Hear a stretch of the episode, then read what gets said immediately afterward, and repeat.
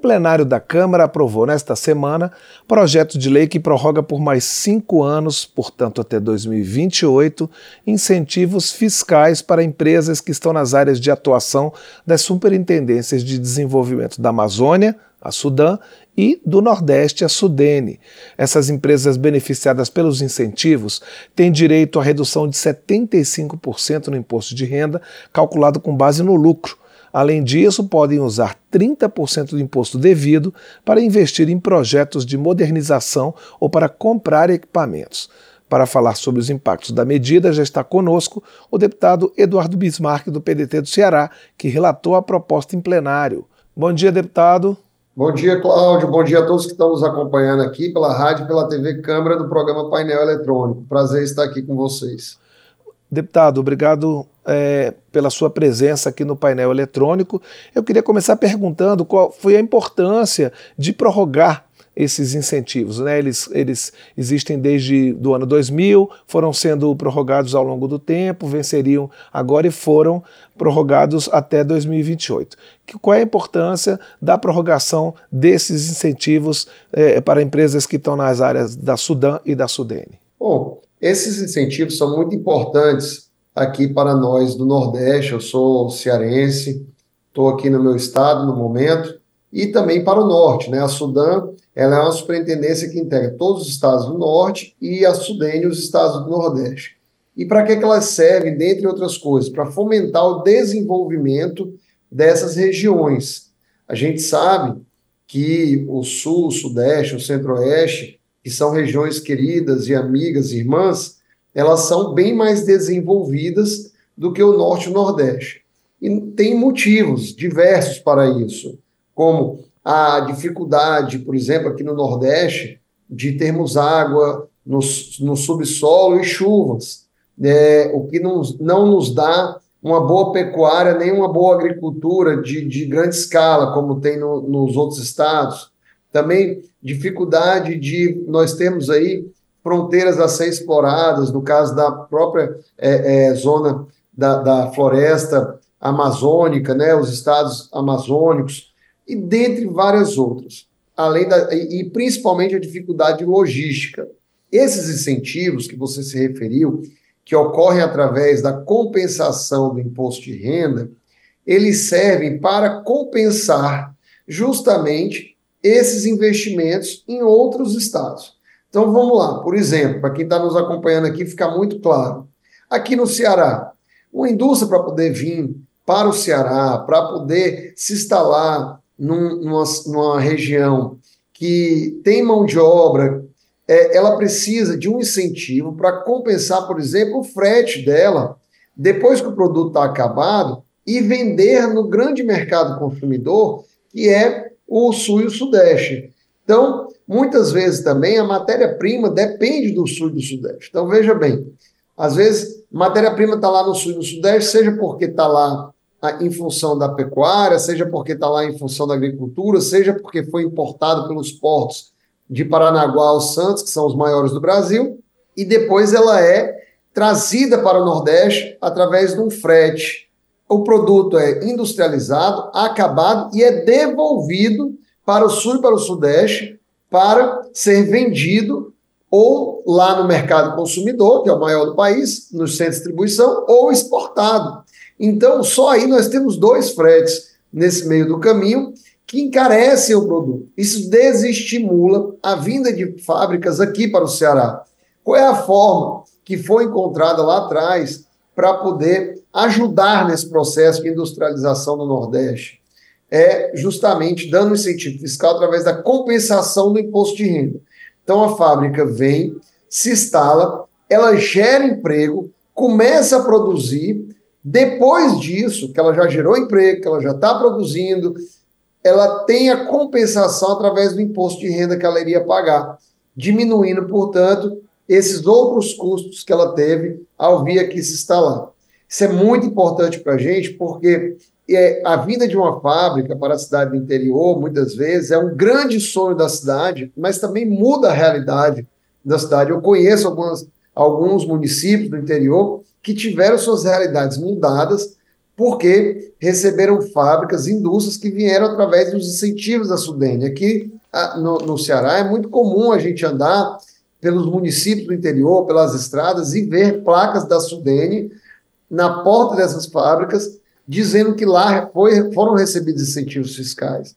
Isso, é, a prorrogação, ela garante a sobrevivência dessas fábricas, ou seja, que elas não sejam fechadas, que elas não interrompam o seu ciclo de desenvolvimento e também garante a oportunidade para outras novas virem aqui para o norte e para o nordeste. Deputado, agora no Senado houve uma emenda é, que tentou incluir o Centro-Oeste também nesse pacote de incentivos.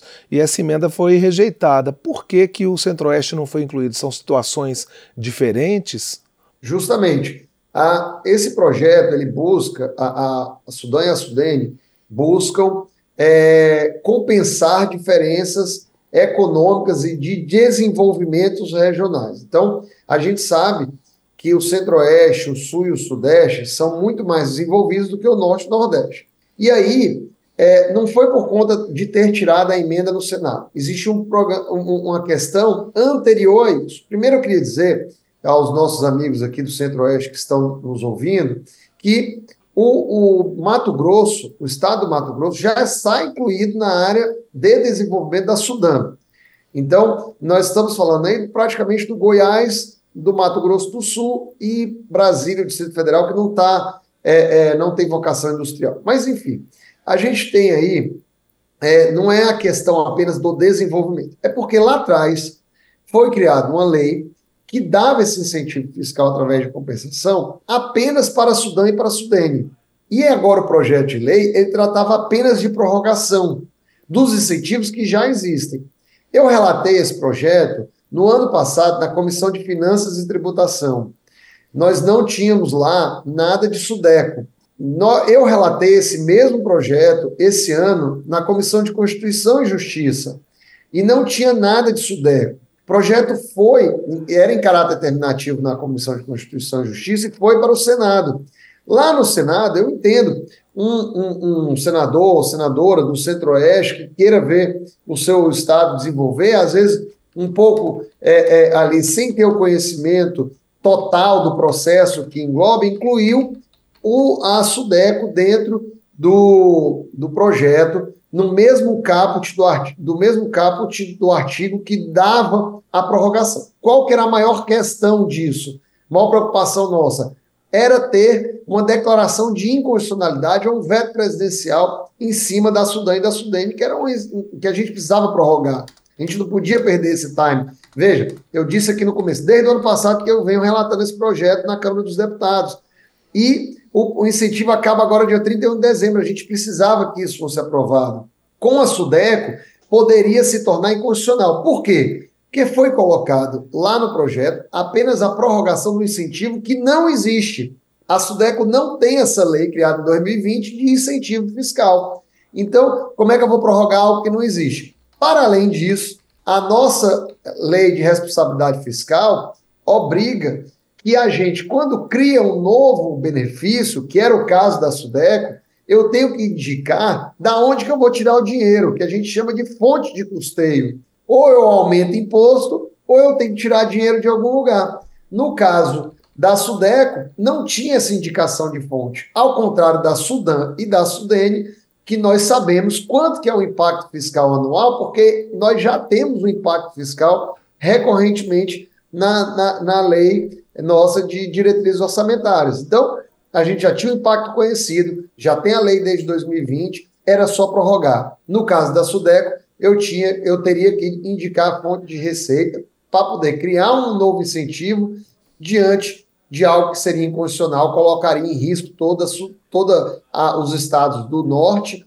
e os nove estados do nordeste, inclusive meu Ceará, eu não podia correr esse risco de diminuir ou atrapalhar o desenvolvimento do meu estado. Seria do norte e nordeste, seria responsabilidade da minha parte. Então eu tirei a Sudeco, nada contra o Centro-Oeste, estou disposto a aí, como eu me comprometi com os meus colegas parlamentares do Centro-Oeste, a gente pensar no incentivo fiscal tal qual nós temos na Sudane e da Sudene, até porque o Mato Grosso do Sul é, é, é, alegou que precisa bastante desse incentivo, porém teria que ser criado em lei própria, com dizendo onde seria a fonte de custeio desse benefício fiscal, e não na lei que prorroga é, os incentivos da Sudene e da Sudene, porque, volto a dizer, a Sudeco não tinha incentivo a ser prorrogada, ela estava criando um novo benefício. Nós estamos ao vivo no painel eletrônico com o deputado Eduardo Bismarck, do PDT do Ceará, que foi relator do projeto que prorroga até 2028 incentivos fiscais para empresas do norte e do nordeste do país.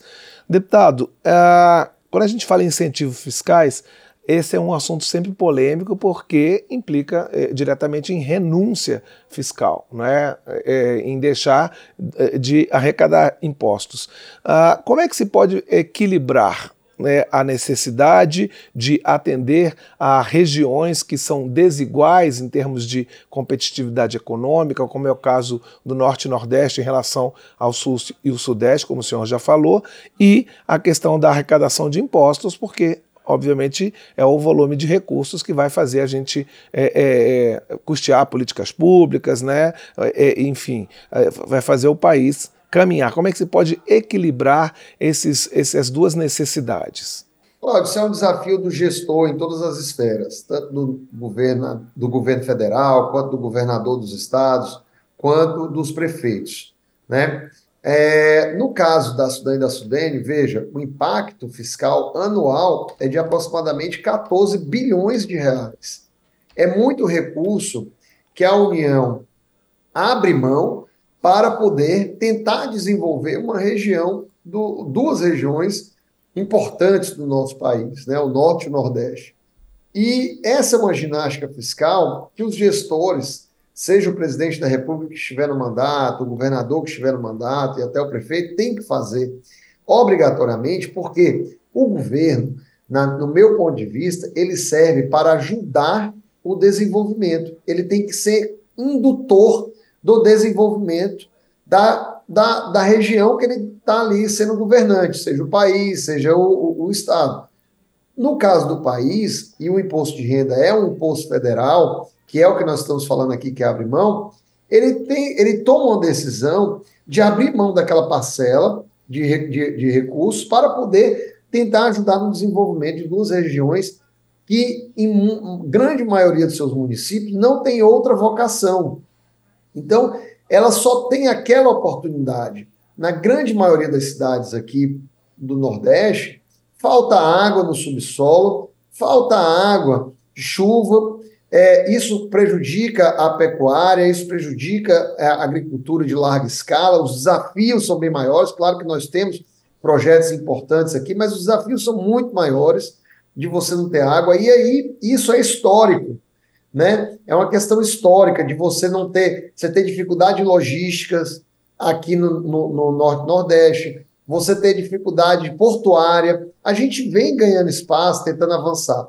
Mas se você comparar os números, são, é, é, são muito diminutos comparado ao sudeste e ao sul do país. Por isso que o gestor toma essa decisão de abrir mão de recursos, assim como o legislador, de abrir mão de recursos para poder colaborar com, é, portanto, desenvolvimento de outras áreas. É uma decisão é, é, basicamente de gestão, isso acontece em várias esferas, muitas vezes, quando, é, é, é, por exemplo, uma indústria vai se instalar no município, ela ainda recebe o, o benefício do imposto municipal, do ISS.